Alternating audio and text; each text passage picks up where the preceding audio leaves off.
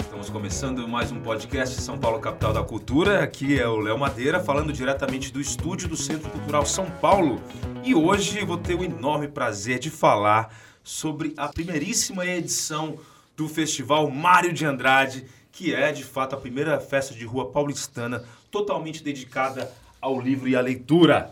No segundo bloco, quem aparece por aqui são nossas habituês, Érica Palomino, diretora aqui do Centro Cultural São Paulo, Laís Bodansky, diretora da SPCine, e também a Raquel Schenkman, que é diretora do Departamento do Patrimônio Histórico, sobre uma novidade imperdível. Olha como a secretaria está cheia de diretoras mulheres, hein?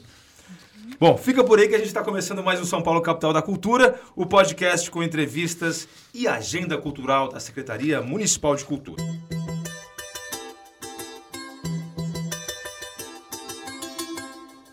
Bom, vamos lá o que interessa. Festival Mário de Andrade, que acontece neste fim de semana, sexta, sábado e domingo, dias 4 e 6 de outubro. São mais de 150 atividades, com conversas com autores, oficinas de literatura, espetáculos de rua, duelo de cordel, esse eu não perco. Sarau, teatro, dança, música, tudo isso realizado em 11 pontos da cidade, todas as atividades gratuitas. Eu queria contar aqui mais a programação, eu vou contar ao longo do podcast, mas queria, antes de mais nada, apresentar os convidados desta semana. Primeiro, posso começar com ele, Milton Ratum. Bem-vindo, Milton. Que honra ter você aqui. Muito obrigado. Eu que agradeço. Você não quer botar seu óculos escuro para facilitar, né? A, a, visão, além do alcance. E a audição também. E a audição também. Milton, que faz parte da programação do Festival Mário de Andrade, um autor premiadíssimo, vários jabutis, etc. Eu sou fãzaço de Milton Ratu, tá aqui com a gente também. É a Angélica Freitas. Tudo bem, Angélica? Olá, tudo bem? E você? Tudo e ótimo, tá tudo excelente com vocês aqui. Realmente meu dia melhorou muito. Angélica Gaúcha, radical de São Paulo, dá para dizer assim, né? Aham, sim. E autora de Um Útero é do Tamanho de um Punho, um livro que gerou controvérsias nesses tempos tenebrosos. Revolucionou. Revolucionou o discurso é, por aí. Daqui a pouco a gente vai falar mais disso, porque Josélia Aguiar, diretora da maior biblioteca da cidade de São Paulo, Biblioteca Mário de Andrade. Bem-vinda, Josélia. Obrigada. Queria começar com você para você nos contar assim, qual que é a ideia do Festival Mário de Andrade. Bom, a ideia é do Ale Youssef, quando ele me, me convidou para dirigir a biblioteca, ele logo me contou é, que ele tinha essa vontade de fazer uma festa do livro na rua, é, muito parecida com aquela que acontece em Barcelona, que é a São festa Jordi. São Jordi.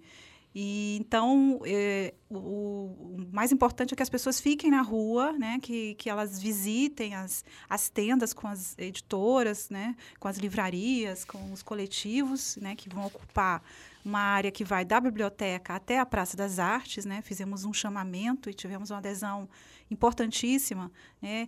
Todas as grandes e pequenas, é, importantes, relevantes, estão presentes, todos os coletivos, todo, todo mundo envolvido é, com a, a cena é, literária, a cena do livro, entrou, quer dizer, alguns não puderam por questões diversas, mas a gente tem uma grande representatividade, né? Uhum. É, e então temos alguns palcos, né? É temos como é o formato assim da feira? Pois é. Festival. Temos um palco na Praça das Artes, onde vão acontecer conversas assim mais acaloradas. Uhum. Temos um palco na Dom José Gaspar, que é aquela aquela praça atrás da biblioteca, com o duelo é, de cordel que você mencionou, uhum. com os saraus, né? E dentro da biblioteca a gente tem uma programação mais intimista. Então a gente tem é, uma peça que é com o nosso patrono, né? Que é o, o Mário de Andrade, que é o uhum. Amor, Amar Verbo Intransitivo, e é, é, dois espetáculos musicais, que super importantes, eu posso dar detalhes depois, e, e, duas conversas com autores num modo mais intimista. E, assim, na Praça das Artes vão ser é, essas conversas mais acaloradas, tanto que a Angélica e o Milton estão lá, né? uhum. né? E também alguns autores que tiveram possibilidade eles toparam também fazer uma segunda conversa em pontos da cidade fora do centro. Né? Então, temos alguns pontos da cidade no dia seguinte ou no mesmo dia que vão receber esses mesmos autores. É, eu fiquei muito feliz porque foi muito pouco tempo, a gente teve que dois meses e meio, três meses para fazer tudo. Foi uma loucura. É, e tivemos é, é, temos a presença de pessoas maravilhosas. Então estou de muito fato. orgulhosa de ter, de ter esse elenco que topou né, fazer uma coisa que pela primeira vez que a gente não sabe ainda como que vai ser, né? Aham. Estamos todos muito orgulhosos e ansiosos também. Angélica, conta um pouco da tua participação no festival, as mesas que você vai participar, a tua expectativa em relação a um, a- a- um grande encontro de rua, né? Para fomentar a leitura, formar leitores. Qual a importância disso para você?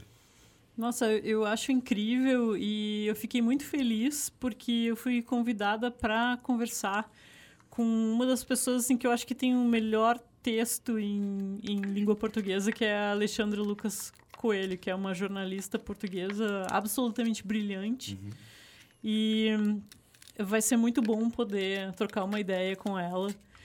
E a outra coisa é que me chamaram para dar oficina de, de escrita e é, eu adoro fazer isso. Então, vou dar uma oficina de poesia e Como vai ser a abordagem bem da feliz. oficina? Ah, então é uma abordagem muito especial. É, o, o título da oficina é um caderno de poemas, em que a gente vai conversar sobre ah, esse objeto tão especial que é o caderno. Eu sou a louca das papelarias, assim, não posso ver uma papelaria que eu entro e compro caderno e compro caneta. E para mim o caderno é um espaço de experimentação. É como se fosse assim um, um laboratório, sabe, onde você vai poder fazer qualquer coisa. Aquele espaço é seu. Você vai poder ousar, você vai poder errar. Então eu vou é, mostrar ah, para as pessoas que se inscreveram a importância de se ter um caderno e de fazer experiências ah, nele. E isso, a gente vai escrever muitos poemas nesse caderno. Quando vai ser a tua oficina? Vai ser agora, vai ser no sábado, Sábado. e no domingo de manhã, Que legal. Na onde? No, na biblioteca? lá na biblioteca. Uhum. Maravilha. E Milton Ratum, aqui no Festival Mário de Andrade, vai participar de duas conversas. Uma sobre os laços de família, tendo como pano de fundo literatura, imigração e pós-colonialismo, né, estudos pós-coloniais. E a segunda com o Mia Couto, né, um moçambicano que vai ser sobre literatura, convivência e o meio ambiente. Milton, acho que se você fosse britânico, você já seria um Sir, né, consagrado pela rainha. Você discorda? Discordo, porque eu jamais seria um britânico. Nunca me passou pela cabeça, inclusive, ser outra coisa além de um modesto amazonense. De Manauara. Você é na- natural de Manaus? Sim, se bem que a Amazônia é poderosa, né? A floresta, não sei até quando vai sobreviver, mas, mas eu, eu acho que as pessoas não se arrependem do lugar de onde, né? do lugar onde nasceram. Mas não, britânico jamais, Jamais. jamais, seria um ser. Os amazonenses def- definitivamente não se arrependem de você ter nascido lá, isso eu posso garantir. É, me conta da tua, da tua participação, Milton, na- no Festival Mário de Andrade, nessas duas mesas, a tua expectativa também é, em relação a esse evento. Então, eu queria parabenizar a biblioteca, a Josélia, agradecer esse convite tão amável e participar com a Angélica e você e vocês desse, dessa conversa. Eu acho que é um, uma iniciativa maravilhosa porque envolve a população de São Paulo, as pessoas todas. Eu, eu sou um frequentador da, da Mário de Andrade, eu adoro a biblioteca, adoro, acho a Praça Dom José Gaspar um dos lugares, se não, para mim é o, é, o, é o logrador, o lugar mais bacana do, do Centro Expandido de São Paulo. É, e essa, bom, essa esse encontro com dois grandes escritores de Moçambique, né? Porque a Isabela também é, é de Moçambique. E, e o Mia, que eu já conheço há, há pelo menos 10 anos, enfim, é um, é um autor também extraordinário e, e eu acompanho a obra dele, ou deles, dos dois. Enfim, eu acho que tem, tem muito a ver esse tema né, laços de família e a questão colonial. Você que falou da Inglaterra, Exato. da- da- no caso aí é, é Portugal, que é, vamos dizer, a metrópole colonizadora comum a- ao Brasil, a Moçambique, enfim, a África portuguesa, a ex-África portuguesa. Então, acho que vai haver uma, uma discussão literária, né? E histórica também, sobre a história, talvez, não sei, porque eu li o livro da. Quando eu li o livro da Isabela, eu reconheci ali também, a, vamos dizer, toda aquela humilhação dos negros, eu reconhecia nos, nas mulheres indígenas, os homens e mulheres da, caboclos também, Sim. caboclas da, da Amazônia, que até hoje né, estão, sofrem com, a, com, a, com os efeitos da, do colonialismo. Vamos falar mais sobre a Amazônia. Qual, qual é o teu sentimento? Né? A gente tem vivido é, situações assim de, de radicalidade, de, de, um, a gente chegou num lugar que a gente não imaginava, pelo menos não. Qual é o teu sentimento em relação a esses mais recentes desenvolvimentos dos acontecimentos na Amazônia, a reação do governo federal, a reação é, de, de, líderes mundiais em relação ao, ao nosso ao cuidado ou falta de em relação à Amazônia? Eu acho que esse é o pior momento. É, nós estamos vivendo o pior momento político do plano federal em relação a tudo, né? Uhum. não só a Amazônia. Uhum. E porque o, a, a devastação começou com de uma forma intensa e com, com, vamos dizer, com sistemática nos anos 70, no auge da ditadura. É, a partir de 73, 75, as grandes queimadas começaram naquela época e a, a, o filme do Bodansky, do Jorge Bodansky, maravilhoso, Iracema, uhum. uma transamazônica, mostra a primeira grande queimada da, da Amazônia, da Belém Brasília. Uhum. E desde então, isso não foi interrompido. Quer dizer, não houve. Houve, enfim, alguns recuos ah, em alguns governos, mas a ocupação da floresta e a devastação, queimadas, etc., nunca foi interrompida. Uhum. Então, mas hoje. Ah, Por que você acha que a gente vive o pior momento? Porque porque eu acho que há sinais, vamos dizer, do, do, do governo federal para que essas queimadas e essa ocupação, vamos dizer, seja, vamos dizer, mais, mais livre. Não há controle, não há fiscalização. Diminuiu bastante a fiscalização. E, e isso é um problema grave. Né? Pra você ter uma ideia, os, dois escritórios do IBAMA no Amazonas foram fechados. Em Parintins e em Humaitá, no Rio Madeira, Maitá, onde as queimadas foram intensas agora.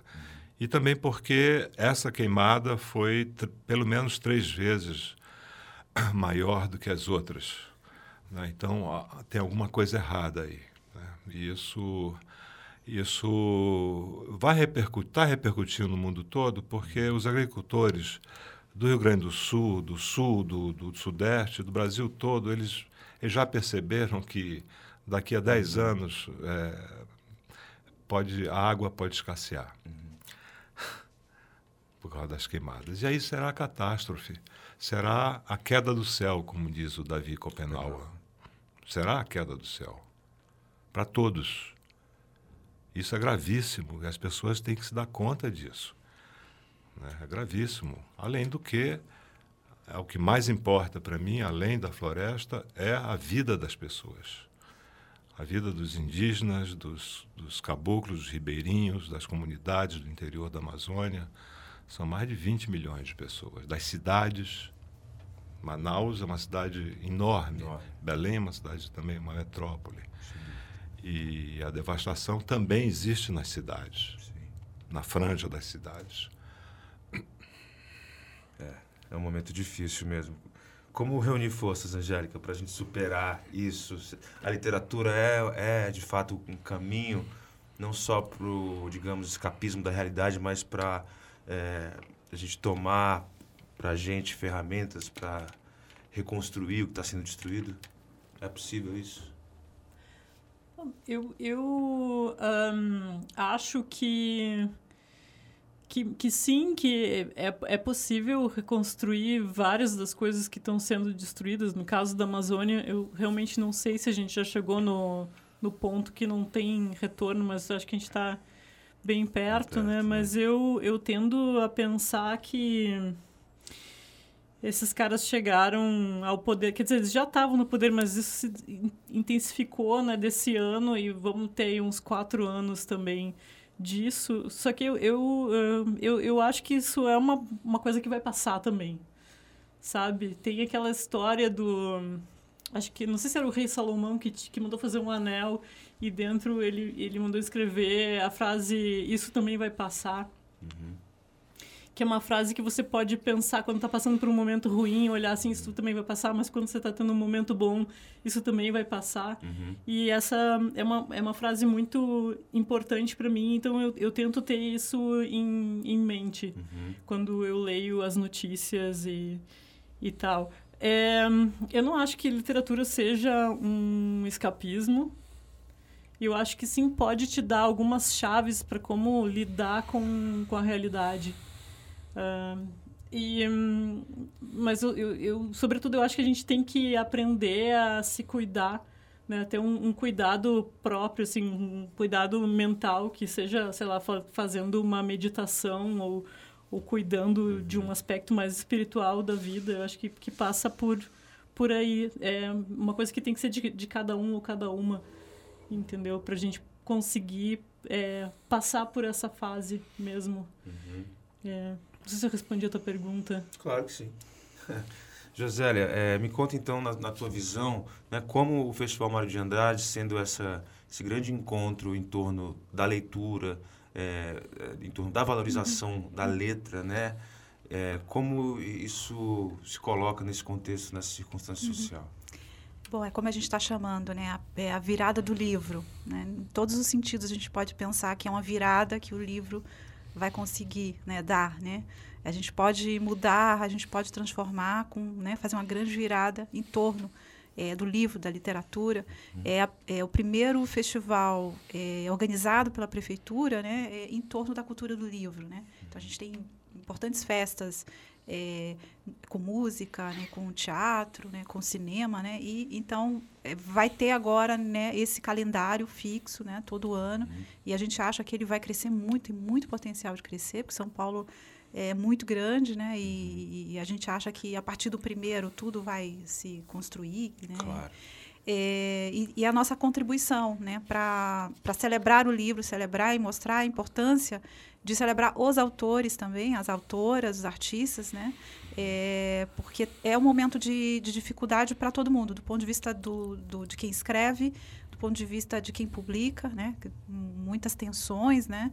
É, e do ponto de vista também de quem é, vende os livros, né? Quer dizer, claro. então, a, além da crise é, do próprio país, a crise também da, do setor, né? E temos é, um movimento grande também de, de contrapartida, né? Das as editoras que vão participar, é, as tendas foram pensadas para serem ocupadas coletivamente. Então, uhum.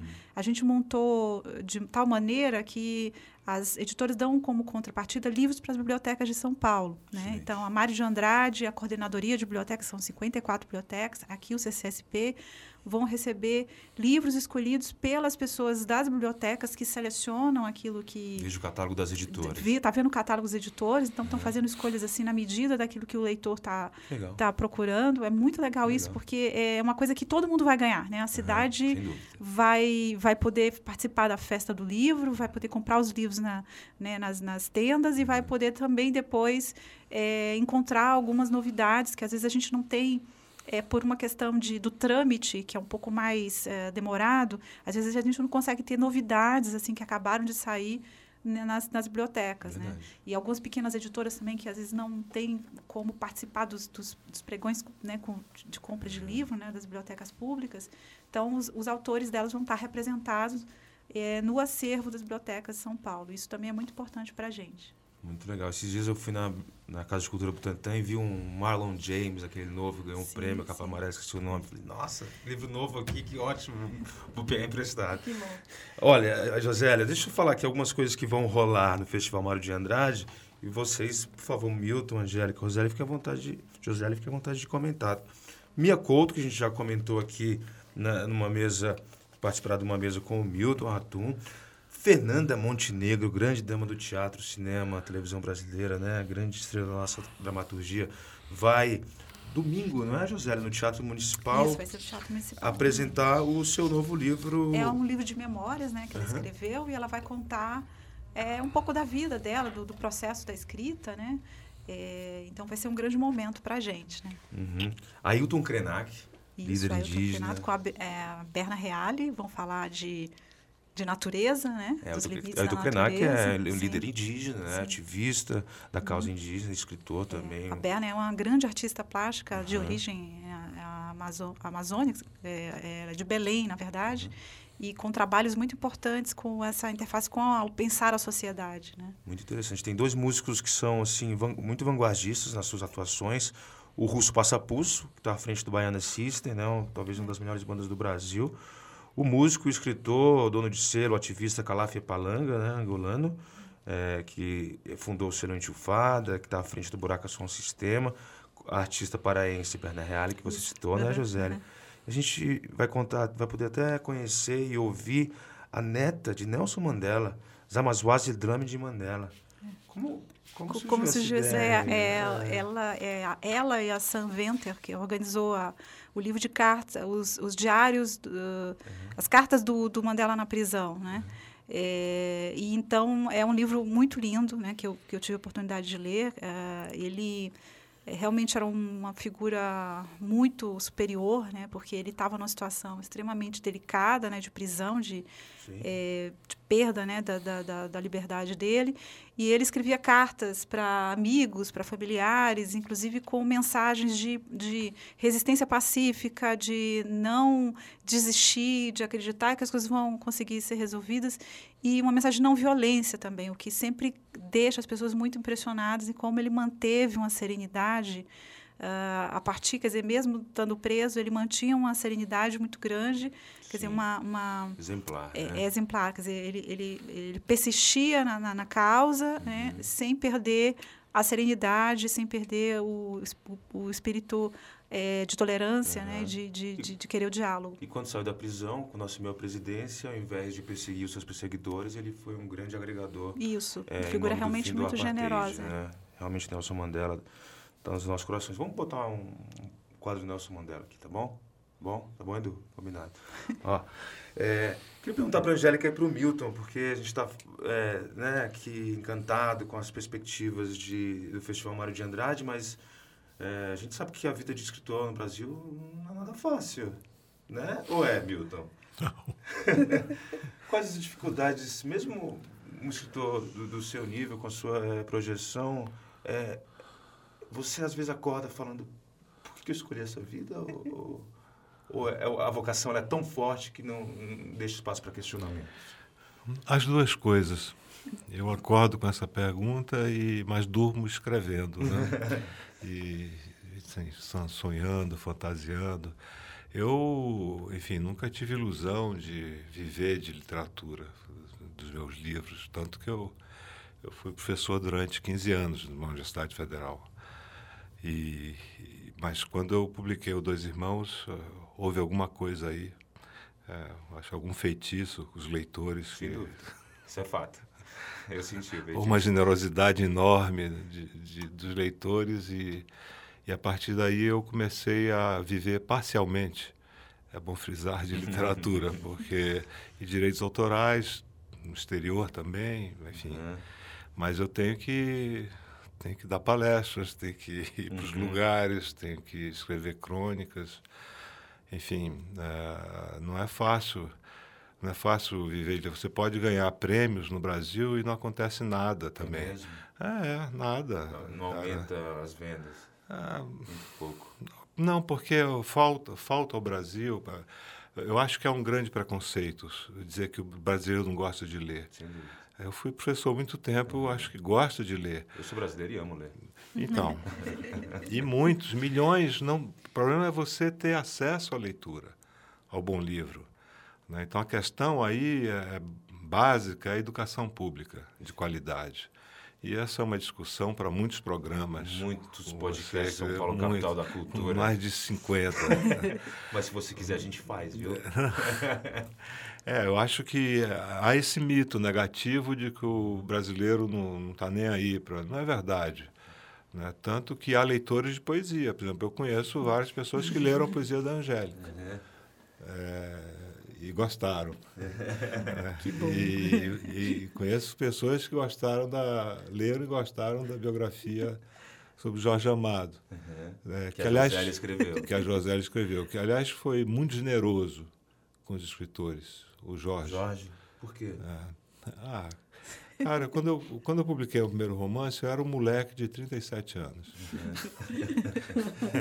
Sério, com 37 escreveu dois É, já era. Gente, eu vou embora, já, era já era. Não, o Relato de um Certo Ah, Oriente, sim. meu primeiro Ah, tá. romance. E o, e o Jorge, eu acho que a José contou Sim, essa sim, história. O Jorge, eu, eu mandei o livro, eu era atrevido, você é jovem ainda, né? antes dos 40. Eu mandei o livro para ele e ele me escreveu uma carta linda, cara. É mesmo? Falei, pô, como é que pode isso? Jorge Cara, Amado. é. Dizia assim, o que, que dizia assim, mais Não desista. frase. É, era isso, incentivando. Ele leu o romance, leu, fez uma leitura crítica, porque a carta não foi só, foi uma leitura crítica. E, e aí isso, ela conta, uma vez na França, ele, a gente conversando, eu, é, minha editora disse, quer conhecer o Jorge Amado? Eu disse, claro. Como é que é? A gente vai jantar num restaurante muito simples, mas porque ele era assim, num restaurante chinês. E aí ele me disse, Atum, você publicou só um livro? Eu falei, só. Ele disse, não dá, você tem que publicar oito, nove, aí você vai ganhando um pouquinho de um, um pouquinho de outro, pra, senão você não vai viver de literatura. Ele já tinha publicado uns 20 naquela época. né? É, mas ele tinha uma facilidade, assim, uma, enfim, uma facilidade, não digo facilidade, mas uma energia da imaginação e, e- e tudo isso foi muito importante para a obra dele. Né? E eu sou muito mais lento, né? Ele é um baiano, eu sou um amazonense, eu tô, ainda estou remando. Quer dizer, mais um preconceito imagina, né? derrubado, né? Nesse, É, Mais um estigma derrubado. Mas é difícil viver de literatura. É, no Brasil, é, na América Latina, de modo geral, é muito difícil. Na Europa, não. Não. Na Europa Ocidental, nos Estados Unidos, é, no Japão, não. São países que você, enfim, você tem um público muito maior. Porque você tem um, um- vamos dizer, um povo escolarizado, com, for- com uma formação mínima, né? É, de leitura, de, de humanidades, enfim, uma prática de leitura desde a escola. E isso nós não temos no Brasil, enfim, que é um país ainda com muita miséria. Muito. Milhões de famílias desestruturadas. Como é que você vai ler É. a não ser na escola? Ah, porque o hábito de ler em casa, sim, cara, mas uma família miserável, pobre, que não tem dinheiro para condução, Uhum. que não desempregado, como é que vai ler para o filho? Verdade. Não dá. O, o mesmo ah, o trabalhador que trabalha do- 10, 12 O horas, Jorge chega chega em casa, vai ler histórias para o filho, em que, sabe, é exigir muito dos pobres. Sem dúvida, sem dúvida. E os, se os ricos lessem, né, nesse país? É, e não lê, a maioria não lê. Não, nota-se, a gente está vendo o resultado da falta de leitura dos ricos nesse país. É, Angélica, perguntei para o Milton como é ser um escritor no Brasil. Eu te pergunto como é ser uma escritora mulher no Brasil. Por quê? É, né, toda a questão de gênero, tá, tá, é, né, a gente está vivendo essa maravilhosa quarta onda do feminismo que as mulheres estão se colocando é, definitivamente no, no, cenário, falando essa, essa nossa hora. E, e eu entendo que deve haver uma dificuldade ainda maior de se colocar no mercado editorial sendo uma escritora. Fala sobre isso. Bom, é, eu, eu acho que eu não tive nenhuma dificuldade desde que eu comecei a publicar. Não que eu saiba. É, eu publiquei só dois livros de poesia até agora. E eu tenho também uma novela que é em histórias em quadrinhos. Mas ah, acho talvez eu tenha tido muita sorte. E hum, não sei se eu respondi a tua pergunta. É, sim, eu acho que tem, assim, é, para te dizer a verdade, eu acho que, que tem muito problema ainda é, na questão de, de recensão, sabe? Na, é, na parte de, de resenhas, de... hum, Na visibilidade? é, na disso? visibilidade, mas eu, pessoalmente, assim, eu não tenho nenhuma história para te contar de, de dificuldade, Uhum. assim. Ahn, acho que todos os meus livros foram... ah, tiveram cobertura na, na É. imprensa e tal, e publiquei por editoras grandes, Aham. mas, mas sim, ainda existe algum... al- alguns problemas, ainda Aham. existem alguns problemas. E você foi alvo de uma controvérsia, né? Quando o teu livro Útero é do tamanho de um punho, foi indicado para ser leitura obrigatória do vestibular em Santa Catarina, não é? Aham, sim. E houve ali uma, uma dissidência entre deputados, vereadores, neoconservadores que criticaram, disseram que a, a leitura do livro. Eu tenho certeza que eles nem leram. Leram um título, acho, viram útero e falou que, falaram que era inapropriado Aham, para o é. vestibular. É, Né? A que eles palavra leram, útero não. deve ter causado ali uma comoção entre os neoconservadores que, bom, precisam é, ir correndo procurar psiquiatras, né? Como você enxerga essa situação? Cara, pra te ser muito sincera, quando eu fiquei sabendo, eu comecei a rir, eu achei engraçado. É engraçado. Eu acho que se né? fosse qualquer outra pessoa, se tivessem feito isso com o livro do Milton, eu ia ficar apavorada, indignada. E eu acho que eu ia para as redes sociais dizer que país é esse, entendeu? Mas não sei como foi o meu livro, eu comecei a rir e, e de imediato, assim, eu tive essa sensação de que, cara, não, é, eu, não, não sou eu que estou em questão ali. Eles viram uma oportunidade de fazer uma polêmica, né? E como político hoje no Brasil é Vive de é, polêmica. vive né? disso, né? Isso que dá voto para eles. Eles se elegeram né, com essa questão aí de vamos controlar os costumes, né? Exato. Hum, Super liberais, né? É, então, assim, eu acho que como eles não, não têm capacidade mesmo de, de fazer qualquer coisa de, de boa lá por Santa Catarina, eles vão pegar isso daí. E no meu livro eles disseram que, que é contra os valores cristãos. Porque simplesmente eu falo que padre tem pau e, e freira tem teta. tá? Aham. Tipo assim, oh meu Deus, né? Quem, quem poderia pensar numa coisa dessas? E isso eu falo num poema, e aí o que mais chamou, assim, que mais indignou os catarinenses, Uhum. É, catarinenses conservadores, porque eu conheço muita gente muito louca e muito legal lá de Santa Catarina. Barriga Tipo, verde. É. É que tem um poema que fala de uma mulher que enfia o dedo no ânus. Aham. E eles pensam assim, por que, que o vestibulando tem que ler sobre uma mulher que enfia o dedo, o dedo no ânus, né? É. Enfim, mas isso é só um poema Nossa, do veio tanta livro, coisa na né? minha cabeça que eu não posso falar. né? É. Enfim, aí eles ficaram horrorizados e... Na verdade, não ficaram horrorizados, é porque isso daí, né, rende cor- lá. Aquela cortina de fumaça que a gente já está, infelizmente, se acostumando a atravessar. Mas isso mostra o ridículo deles também, a Sim. ignorância deles, né? a, a limitação assim enorme desses políticos. Isso mostra, isso revela também, porque é uma, uma radiografia também da, de uma certa, vamos dizer, eh, classe social e política que nunca leu nada. Nunca leu nada, porque eh, eles, eles É estão difícil ler, eles né? estão no século, eu acho que nem no século XIX, eles não estão em século nenhum, eles estão Pré-imprensa, né? eles Pré-Gutenberg. estão no, no, no medievo, na, Uhum. na idade medieval, porque, é, enfim, os caras se incomodarem com. Eles devem ter algum problema Eu suponho é, que sim. profundo. Eu suponho que sim, de ordem da sexualidade. Eu, suponho Eu que acho sim. que é por aí. Eu não sou nenhum psiquiatra e psiquiatras Mas, é- não fazem diagnósticos à distância, mas vamos ficar nessa suposição, né? É, porque E, e qual a visão de vocês do futuro? Assim, o que, que a gente pode esperar? Não sei. Vocês são visionários, artistas, poetas, escritores, pessoas que, bem ou mal, conseguem atravessar camadas de sentido, principalmente essas que a realidade nos impõe. O que a gente pode esperar do futuro, assim, no nosso país? O que, que vocês acham? Quem quiser pode falar. Quem quiser falar também. Ficar em silêncio, o, né? o silêncio também é uma resposta. Ah, então, é, é como eu disse, assim, eu, ah, eu acho que a gente está enfrentando um período tenebroso para o qual ninguém estava preparado. Acho que nada nos preparou para isso. Né? De vez em quando eu me pergunto assim, será que não, não tinha nenhum sinal mesmo? E eu, olha, Passou batido, né? é, Se eu não, não podia, eu não... é, se você me perguntasse há 10 anos, eu nunca ia te dizer que a gente ia ter é, esse governo que a gente tem hoje, né? Ah, mas é, eu acho que o Brasil não é só o governo, tá? Eu acho que a gente tem que pensar que, que tem esses caras aí no, no poder que querem acabar com tudo mesmo.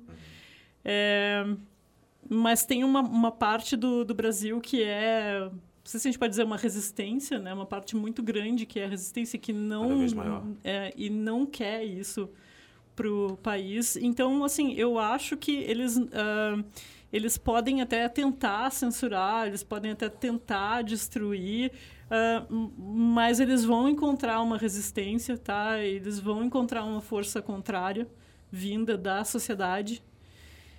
E é isso, assim, eu acho que a gente não pode é, achar que acabou tudo, que acabou, que a gente não tem a menor chance, que não tem nada para fazer. Eu acho que a gente tem que encontrar maneiras de fazer as coisas.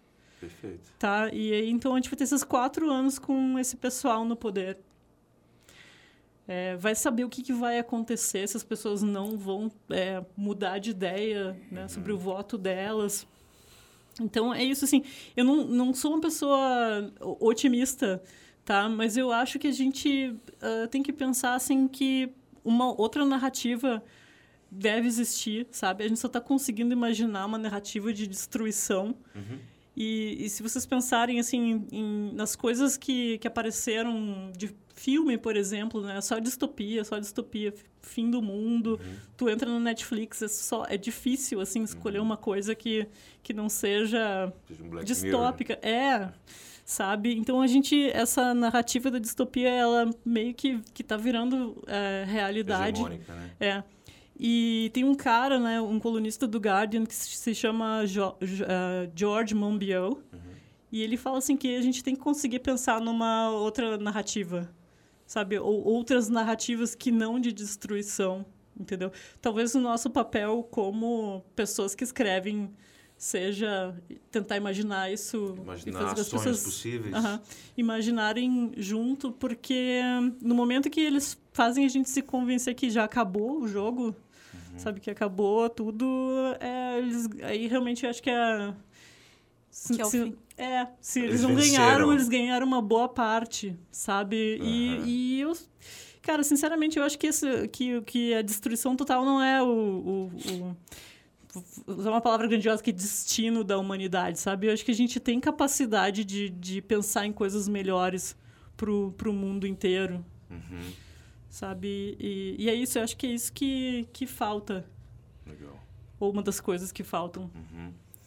Você, Milton, o que, que, que, você sonha? Ah, eu acho que, enfim, a história é um palco de várias possibilidades o tempo todo. Né? Ela tem um dinamismo próprio, tem as suas forças, enfim, tem as suas contradições. É, eu acho que há nesse exato momento, nesse exato momento, é, milhares, milhares, talvez centenas de milhares de pessoas falando sobre isso e pessoas que estão se organizando, pessoas que estão lendo, que estão escrevendo, que estão fazendo, enfim, atividades culturais e eu acho que o, o, Brasil ele pode, ele pode até ter uma maioria conservadora, mas ele não é ultraconservador. Isso, como ela, a Angélica falou, isso vai passar. Uhum. Né? E eu acho que, enfim, eu sou um péssimo estrategista político, mas eu acho que o, o futuro será é, de um governo mais de centro. Uhum. Essa é a minha. A, a, minha visão. Quer dizer, as forças, eu acho que o mais importante é, hoje, é, vamos dizer, é aglutinar esse, esse, os, de, os democratas. Exato. Porque este governo ele não é democrático. Ele não acredita na democracia. Uhum. Você falou do escritor, do poeta. Um cara que, que manda uma professora ler um, um livro sobre tortura, uhum. um livro de um torturador, que elegeu esse livro como sua obra, seu livro de cabeceira, ele não é um democrata. Ele está fingindo. Uhum. Né? Ele foi eleito por um acidente da história, uhum. por uma azares, confluência, né? é, por uma confluência uhum. de, de fatores que não vem ao caso agora uhum. discutir nem enumerar, uhum. mas a maioria não é ultraconservadora. Né? Por isso que ele vai perder, por isso que ele, ele já está com os dias contados. Essa é a minha perspectiva. Muito bem. Para encerrar, queria, antes de encerrar, pedir para a Josélia fazer um convite, não é? Para as pessoas, porque. Era isso que cara, eu fazia é aqui. Impedível é. Festival Mário de Andrade, Josélia. Venham todos, chamem os amigos, avisem para quem está em São Paulo, para quem não está em São Paulo.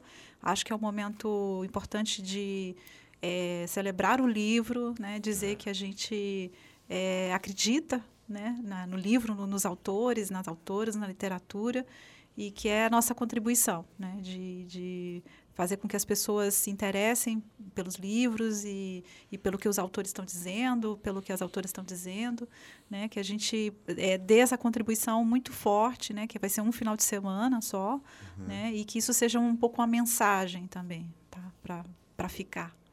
E lá vocês vão encontrar Angélica Freitas, E Milton Milton Atum e Grande grande elenco. elenco. Muito obrigado pela presença de vocês. Mim é uma honra É, ter você aqui. Milton. Angélica, Josélia. É, me pediram um poeminha seu ali. Será que tem? Tipo, eu não gosto de deixar o artista assim na berlinda, né? Tipo, Um útero do tamanho de um punho. E é assim, porque uma mulher boa é uma mulher limpa. E se ela é uma mulher limpa, ela é uma mulher boa. Há milhões, milhões de anos pôs-se sobre duas patas. A mulher era braba e suja, braba e suja e ladrava. Porque uma mulher braba não é uma mulher boa, e uma mulher boa é uma mulher limpa. Há milhões, milhões de anos pôs-se sobre duas patas. Não ladra mais, é mansa, é mansa e boa e limpa. Angélica Freitas, Milton Atum, Josélia Guiar, muito obrigado. Obrigada, Lê. Obrigada. Obrigado. Bom, todo papo bom chega ao fim, mas olha, não deixem de conferir a programação do Festival Mário de Andrade esse fim de semana, 4, 5, 6 de outubro, em São Paulo, no www.festivalmariodeandrade.org www.festivalmariodeandrade.org E para encerrar, encerradinho, encerrado de vez, o fim que se aproxima, poema de Milton Atum. O fim que se aproxima. Amazonas, mito grego, menos antigo que os mitos da Amazônia. Os que vivem no cosmo há milênios são perseguidos por mãos de ganância. Olhos ávidos, minério, fogo, serragem, fim. Quem são vocês, incendiários desde sempre, ferozes construtores de ruínas? Os que queimam, impunes, a morada ancestral, projetam no céu mapas sombrios, manchas da floresta calcinada, cicatrizes de rios que não renascem. Qual Brasil se esconde atrás da humanidade amazônica? Que triste pátria delida, mais armada que amada, traidora de riquezas e verdades. Quando tudo for deserto, o mundo ouvirá rugidos de fantasmas e todos vão escutar, numa agonia seca, o eco. Não existirão mundos, novos ou velhos, nem passado ou futuro. No solo de cinzas, o tempo-espaço vazio.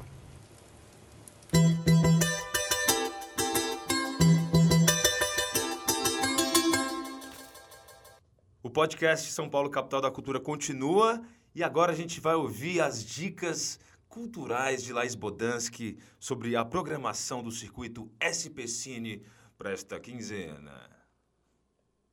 Oi, gente, aqui é Laís Bodansky, da SPCine, para contar para vocês os destaques na nossa programação nas salas de cinema do Circuito SPCine. São 20 salas de cinema, nossa rede pública de cinema com qualidade de shopping center. E essa semana destaco dois filmes brasileiros muito legais, importantes da nossa cinematografia já. Um é Bacurau, é, é, que eu tenho certeza que muita gente já ouviu falar e agora pode assistir no Circuito SPCine a partir do dia 3 de outubro, em todos os céus, nas salas dos céus e também na sala Cidade Tiradentes e na sala da Biblioteca Roberto Santos. Outro filme muito importante de destaque já na nossa cinematografia é o filme Sócrates, que vai protagonizado por é, Christian Malheiros, é, para quem não sabe quem é, é, muita gente já sabe, é um ator de, de revelação, é, muito conhecido agora pela série Sintonia. E ele vai estar presente numa sessão nossa é, com debate, é, uma sessão especial no dia 9 de outubro, às 19 horas, lá na sala da, da Especine, na sala Olido, no centro de São Paulo. Convido todo mundo para vir bater papo com o Christian sobre o filme Sócrates, dia 9 de outubro, às 19 horas, no Cine Olido, no centro. E nesse final de semana, a plataforma de streaming, a SPCine Play, que é a única plataforma de streaming é, pública no país, é, vai transmitir ao vivo o Festival Mário de Andrade na virada do livro.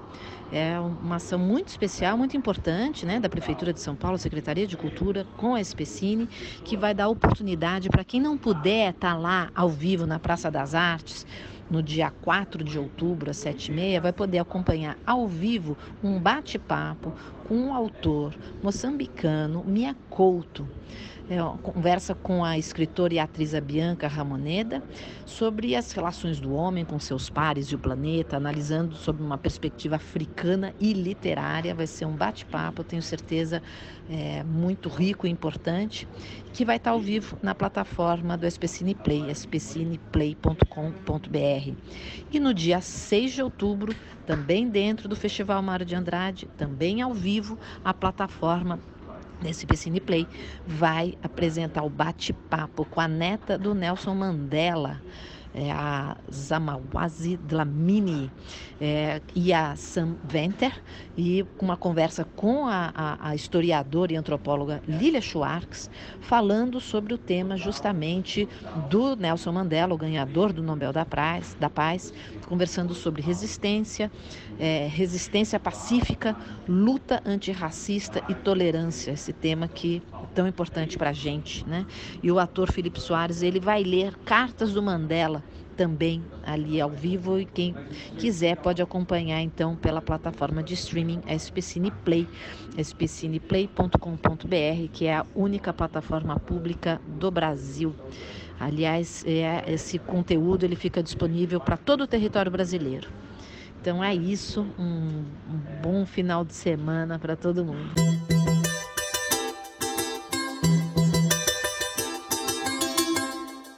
Agora a gente vai conversar com a Raquel Schenkman, que é a diretora do Departamento de Patrimônio Histórico da Secretaria de Cultura.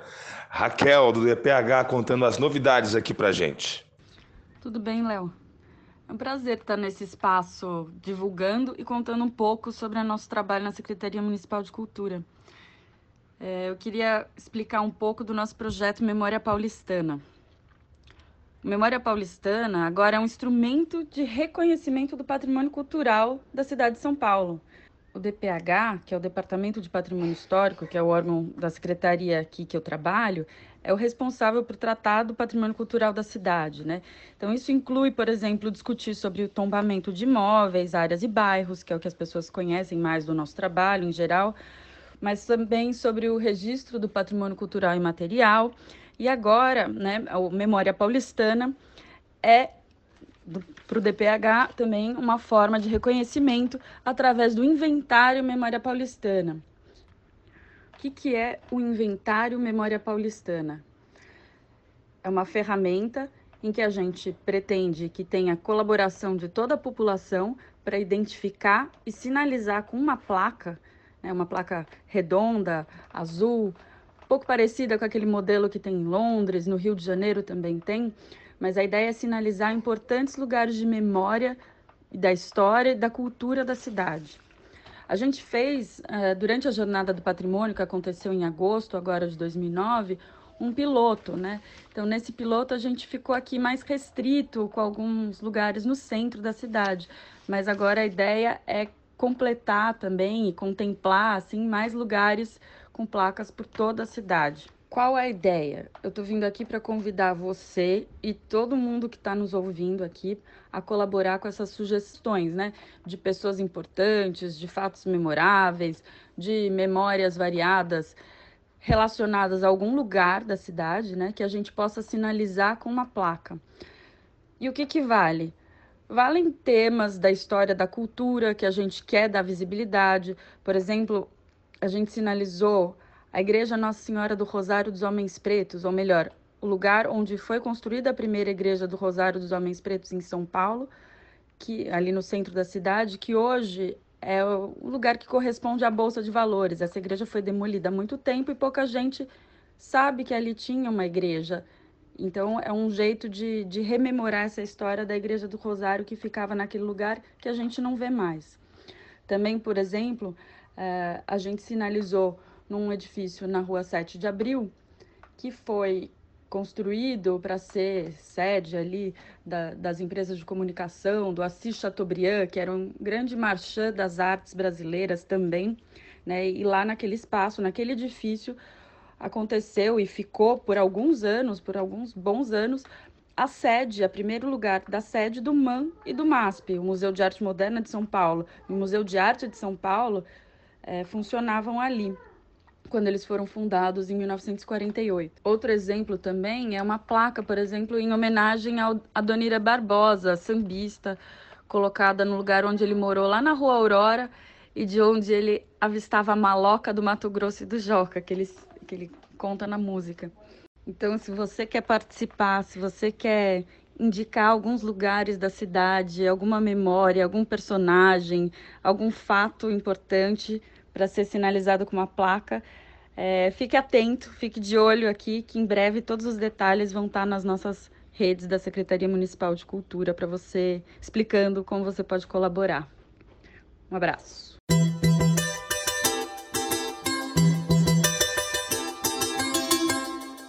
Agora a gente vai conversar com Érica Palomino, à frente desse trabalho incrível no Centro Cultural São Paulo. Tudo bem, Érica? Bem-vinda novamente ao podcast. Muito obrigada, Léo. Tudo bem por aqui? E aí, conta pra gente, eu sei que é muita coisa sempre. Esses dias eu encontrei um amigo na hora do almoço, a gente sentou para almoçar, ele falou: "Nossa, CCSP tá sempre lotado, gente dançando em todo lado, teatro em todas as salas, uma programação de cinema incrível, shows maravilhosos. Conta pra gente o que, que vai rolar no CCSP esse mês, Érica. Olha, a gente tem as artes visuais como um dos principais destaques aqui de outubro. A gente tem ainda o material da 12ª Bienal de Arquitetura. São aqui no CCSP mais de 50 projetos de urbanismo, instalações, fotos e vídeos também, que trabalham com aquela ideia do dia a dia, né, de como a arquitetura interpreta o cotidiano das cidades. Temos também, é, ainda como parte do festival Agora que São Elas, também a Mostra Mulheres na Arte Brasileira, entre dois vértices, também material super iconoclasta, super irreverente também, o recorte da produção feminina que vale a pena ver porque são jovens artistas muito modernos e que têm aqui um espaço muito interessante. Ainda nas artes a gente tem a 29 edição do Programa de Exposições do CCSP. É um edital para jovens artistas também que a gente vem fazendo já há 29 anos, muito tradicional, porém super ousado, super moderno. E eu destacaria nessa exposição o trabalho do Lu Martins, do Alexandre Alves e do Denilson Baniwá, que é um dos artistas convidados. É um material que está muito impactante, vale a pena ver essas três mostras, são uma combinação muito legal. Que legal. Tudo isso no Centro Cultural São Paulo. Você pode encontrar a programação completa do Centro Cultural de todos os equipamentos da Secretaria de Cultura nas redes da SMC. Essa foi Érica Palomino. Sempre um prazer falar com você. Um beijo grande, Érica. Isso, Léo. Posso falar só de mais uma, uma atração? Mas é claro que sim. Então, é porque a gente está recebendo com muito orgulho é, a peça República 2023, a companhia Motosserra Perfumada. É, a peça que foi polêmica aí, porque teve aquele episódio né, relacionado é, à censura do texto, e a gente vai receber aqui no Centro Cultural São Paulo a partir do dia 11 de outubro até 10 de novembro. A gente está muito orgulhoso de poder receber a companhia, de poder apresentar esse espetáculo para a população. Maravilha, maravilha. Como sempre, CCSP cheio de atrações. Eu acho que eu vou lá amanhã, tá bom? Vou ir amanhã, Oi, vou te então. encontrar. Tô com saudade. Um beijo. Valeu, Érica Palomino. Valeu.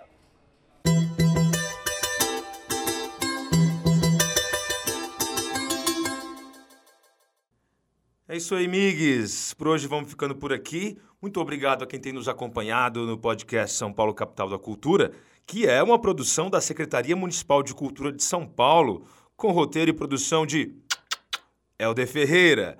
Pesquisa de Juliana Santana e coordenação de Fernanda Couto. A edição de áudio é de Marta Fonterrada. Nosso técnico de som de volta de férias é o Eduardo Neves. Gravando sempre aqui no estúdio do Centro Cultural São Paulo, este espaço icônico da nossa cidade. Para ficar ligado em tudo que rola aqui na nossa cidade, além de nos ouvir, não se esqueça de seguir as redes da Secretaria Municipal de Cultura de São Paulo no Facebook, no Instagram e no Twitter. Eu volto daqui a 15 dias com mais novidades da programação cultural da nossa cidade maravilhosa, São Paulo. Até lá, um abraço.